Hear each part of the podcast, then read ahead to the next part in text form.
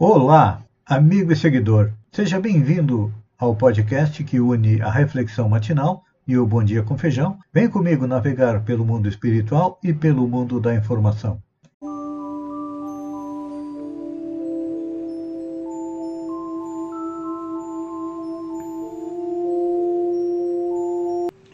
Olá, amigo e seguidor.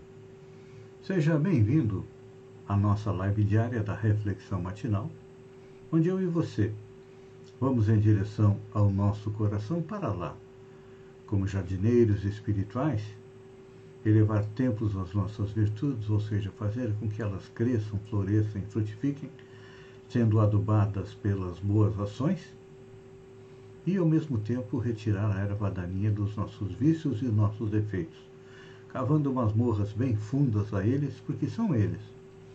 O ódio, a inveja, a intransigência, a agressividade, a maledicência, a intolerância, que causam a nossa infelicidade, a nossa dor e o nosso sofrimento. Hoje, estamos colhendo aquilo que plantamos no passado muitas vezes não compreendemos é, o porquê do coronavírus, quando a gente olha a história do planeta pelo ponto de vista materialista, parece que nada se encaixa. Mas quando a gente compreende que Jesus comanda a evolução do nosso planeta junto com os bons espíritos e que Deus através do seu amor, da providência divina, cuida de todos os seres da criação, a gente compreende que o coronavírus é uma colheita daquilo de errado que fizemos nas nossas encarnações passadas e hoje ele vem nos lembrar que a vida não se resume à vida material. Esses 40, 50, 100 anos que nós vivemos aqui é simplesmente um segundo na eternidade. E todos nós estamos destinados à felicidade, só que temos que construí-la com as nossas próprias mãos, com as nossas boas ações. E para que a gente caminhe mais rápido, evolua através do amor, nós precisamos compreender as leis que regem o universo. E hoje, como já viemos tratando nos últimos dias, a bola da vez e a lei de liberdade. Nós temos liberdade de agir, mas temos também as consequências dos nossos atos, que é a lei de causa e efeito. E como somos espíritos eternos, um terço está no mundo corporal e outros dois terços estão no entorno de nós, na pátria espiritual então, Allan Kardec questionou aos espíritos a respeito da influência que esses espíritos desencarnados exercem sobre nós. E a resposta foi: muito mais do que imaginamos é a influência deles, a tal ponto que são eles que nos dirigem. Realmente, nós já sabemos que Jesus, por ser um espírito puro, é um dos responsáveis pela manutenção do universo, tem sob sua responsabilidade a evolução do planeta Terra. E manda seus emissários, à medida das nossas necessidades, para nos esclarecer a respeito da vida espiritual. E veio Allan Kardec, há cerca de 200 anos atrás, 160, nos trazer a doutrina espírita que nos mostra que a verdadeira vida é a vida na espiritualidade. Então, é para lá que nós vamos. Mas, como nós sabemos que existem bons e maus espíritos no entorno de nós, Allan Kardec também né, questionou a respeito da sua influência nos nossos atos do dia a dia. E ele classificou esta influência de três maneiras. Primeiro, a obsessão simples, que nós comentamos ontem, que são as ideias que os espíritos colocam na nossa mente e que muitas vezes a gente segue e aí depois lá na frente vai ser da conta, e agi errado, e agora? O que, que eu faço? Fujo ou conserto? Normalmente, nós temos que consertar os erros que nós cometemos, porque o homem é, vive enganado, viveu enganado pelas religiões durante toda a sua existência, a partir do momento em que cometia um erro, ia até o sacerdote, o sacerdote é, absolvia e o cara fazia de novo. E estava nesse moto contínuo. Erro, absolvição, erro, absolvição. Só que, de acordo com nos esclarecem os espíritos, cada erro tem um processo que precisa ser feito para é, poder ser sanado. Primeiro é o arrependimento. Depois vem a expiação e finalmente a reparação. Então, um exemplo. Alguém que é, mata alguém. O espírito do morto vai para a parte espiritual, poderá se transformar num inimigo, estar sempre cobrando a conta, através da obsessão no primeiro momento simples, depois na fascinação e até a subjugação. Mas, esse erro que ele cometeu, primeiro ele tem que se arrepender, depois ele tem que espiar, ou seja, passar por aquela situação. Às vezes não é a mesma situação, mas passar por uma situação de dificuldade e ainda num segundo momento tem que reparar não só aquele espírito, mas aquela família que perdeu um ente querido. Então, é o que nós estamos fazendo hoje em dia. Nós estamos reparando os nossos erros das encarnações passadas e compreendendo um pouco mais a respeito desta influência dos espíritos. É, saímos da obsessão simples e vamos para as mais complexas, que são a fascinação. Quem já não passou pela experiência de sair tranquilo de casa e voltar irritado? Quando a pessoa volta para casa, toma consciência de que não tem por que estar com a testa franzida e estar irritado. Isto aí é um exemplo da obsessão simples. Mas quando nós chegamos à fascinação, muitas vezes nós saímos para a rua, vemos algo interessante que nos chama a atenção, e aí nós nos desesperamos para adquirir aquilo ali, e vem é, os espíritos que não querem nos ajudar, ou melhor, que querem o nosso mal, fazer com que muitas vezes contraímos um empréstimo, peçamos dinheiro emprestado para poder adquirir aquele bem, e quando a gente percebe, adquirimos o bem, nós ficamos aí com uma conta para pagar por 3, 4 anos. Então, isto é um exemplo simples de fascinação. Quantas vezes nós nos fascinamos com alguma coisa e depois, passado o tempo, vamos descobrir que não era bem aquilo que nós queríamos, mas a conta é ficou para pagar. Então nós percebemos que a influência começa pela uma influência simples, o espírito coloca na nossa mente o primeiro pensamento quando nós olhamos a vitrine para querer aquele bem, aquele material, ou pode ser um telefone, celular, pode ser uma TV, enfim, não importa o que, que seja. E passamos a ter obsessão por adquirir aquele material. Assim funciona a influência dos espíritos. Como combater estas influenciações? Parando, analisando, realmente eu preciso vamos dizer assim, um exemplo bem grande, uma TV de 80 polegadas para botar numa sala de 3 por 4 ou pode ser uma TV de 32 polegadas que a gente percebe também as cenas da mesma maneira. Pense nisso, enquanto eu agradeço a você por ter estado comigo durante esses minutos. Fiquem com Deus e até amanhã. No amanhecer, espero que com o sol com mais uma reflexão matinal. Um beijo no coração e até lá então.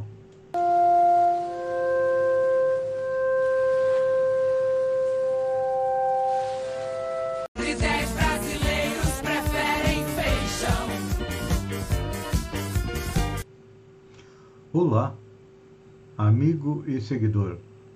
Seja bem-vindo à nossa live do Bom Dia com Feijão, onde eu convido você, vem comigo, vem navegar pelo mundo da informação com as notícias da região, Santa Catarina, do Brasil e do mundo.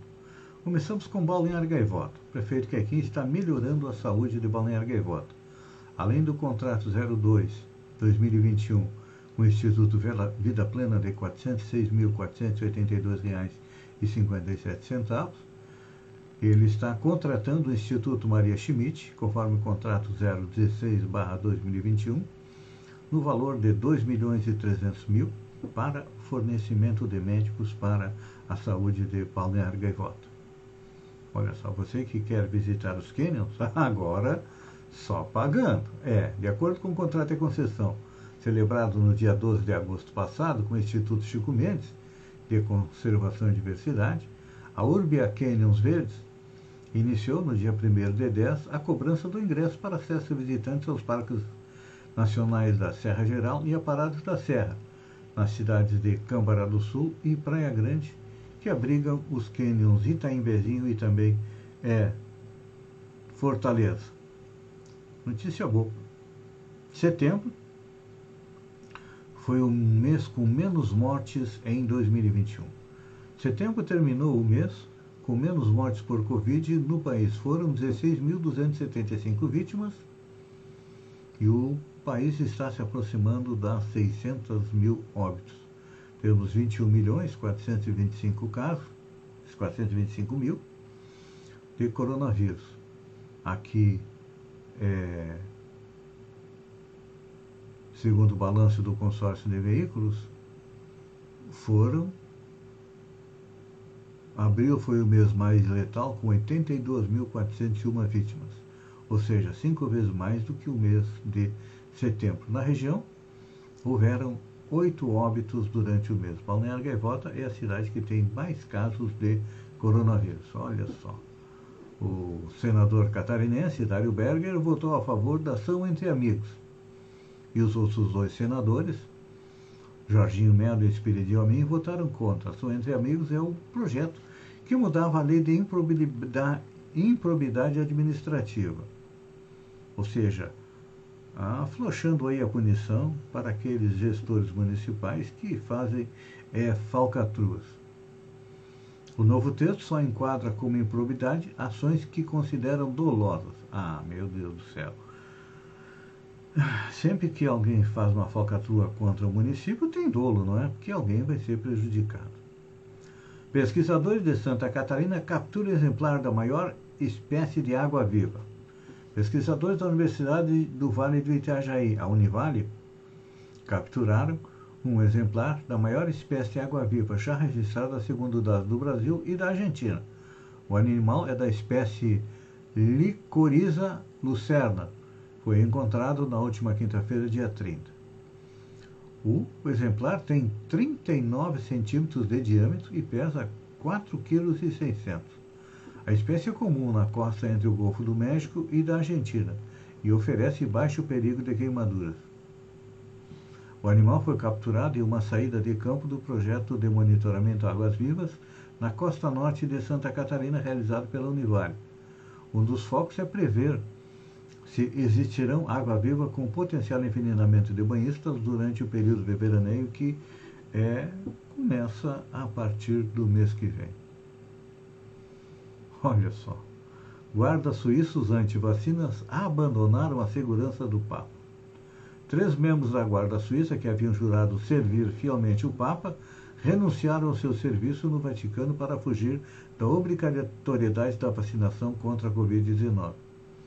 Todos eles tinham oferecido a própria vida, caso necessário, para proteger o Papa, mas não previram a necessidade de se imunizar contra o coronavírus. Então, esse negócio de oferecer a vida, hum, hum, era só conversa mole para boi dormir, né? Que na hora H fugiram da vacinação. Será que era medo da agulha? Olha, eram seis guardas da Guarda Suíça, eram seis integrantes da Guarda Suíça que não queriam se vacinar. Aí três acabaram voltando atrás, se vacinaram, mas mesmo assim foram afastados até que a imunização tenha efeito completo, porque o Papa é velho, né? Então não dá para é, brincar com a saúde é do Papa. Apesar que tem muita gente que queria ver o Papa morto, né? Principalmente aquele pessoal da linha dura, da linha mais tradicionalista da Igreja Católica, que não está gostando da abertura que o Papa vem dando para todas as pessoas. Olha só, que exemplo. Menino de seis anos se recusa a tirar máscara. Eu sempre ouço minha mãe dizer. O menino de apenas seis anos de idade se recusou a tirar a máscara para uma foto da escola, na Virgínia, nos Estados Unidos. Ao ser questionado pelo fotógrafo Mason Peoples, é, disse estar apenas seguindo a orientação dada pela mãe. Minha mãe falou para eu ficar o tempo todo de máscara e só tirar na hora de comer quando não tiver ninguém por perto, disse o garoto. O fotógrafo ainda perguntou se ele não tiraria a máscara nem por dois segundos. Ele completou: Não, obrigado. Eu sempre ouço a minha mãe. Nicole Peoples, mãe do menino, compartilhou a foto do garoto nas redes sociais e afirmou estar orgulhosa. Estou tão orgulhosa por ter cumprido sua palavra que eu deveria ter sido mais clara sobre as regras desde esse dia, brincou ela. Olha, a imagem de Mason usando máscara na foto escolar viralizou e o garoto passou a ser considerado uma referência infantil em protocolo de prevenção ao coronavírus. Logo, centenas de pessoas entraram em contato com a mãe perguntando se poderiam doar dinheiro para pela boa conduta. E ela fez uma vaquinha virtual e conseguiu 33 mil dólares para custear a faculdade dele é, no futuro. Está aí um belo exemplo. Olha, ah, se todos fossem assim, nós teríamos aí bem menos contaminados e bem menos mortos por coronavírus. Porque tem gente que sabe quem é, né? Não usa e ainda manda não usar.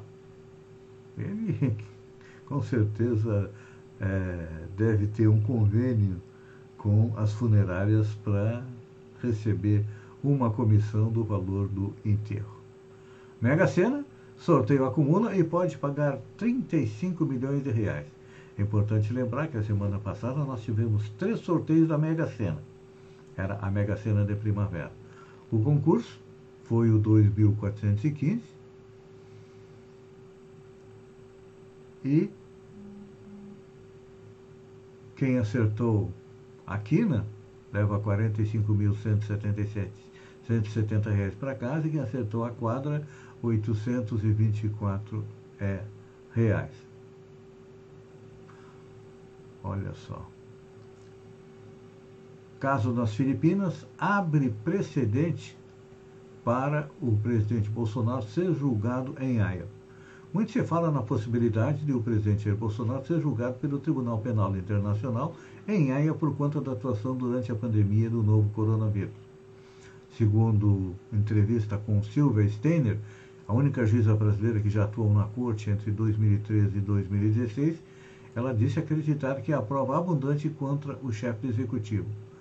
É que duas decisões da Corte Internacional podem dar força à denúncia contra Bolsonaro. As investigações por crime contra a humanidade cometido pelo presidente das Filipinas, Rodrigo Duterte, em 15 de setembro, e a atuação de tropas americanas e britânicas no Afeganistão por crime de guerra contra a humanidade é no ano passado. Então, já existem três denúncias contra o presidente, uma já foi descartada e duas ainda estão em andamento e provavelmente a CPI da Covid vá encaminhar para o Tribunal Penal de Haia as conclusões que chegou e o relatório. Amigo e seguidor, obrigado pela companhia, uma boa semana, fiquem com Deus e até amanhã às 6h50 com mais um Bom Dia com Feijão. Um beijo no coração e até lá então. Bye.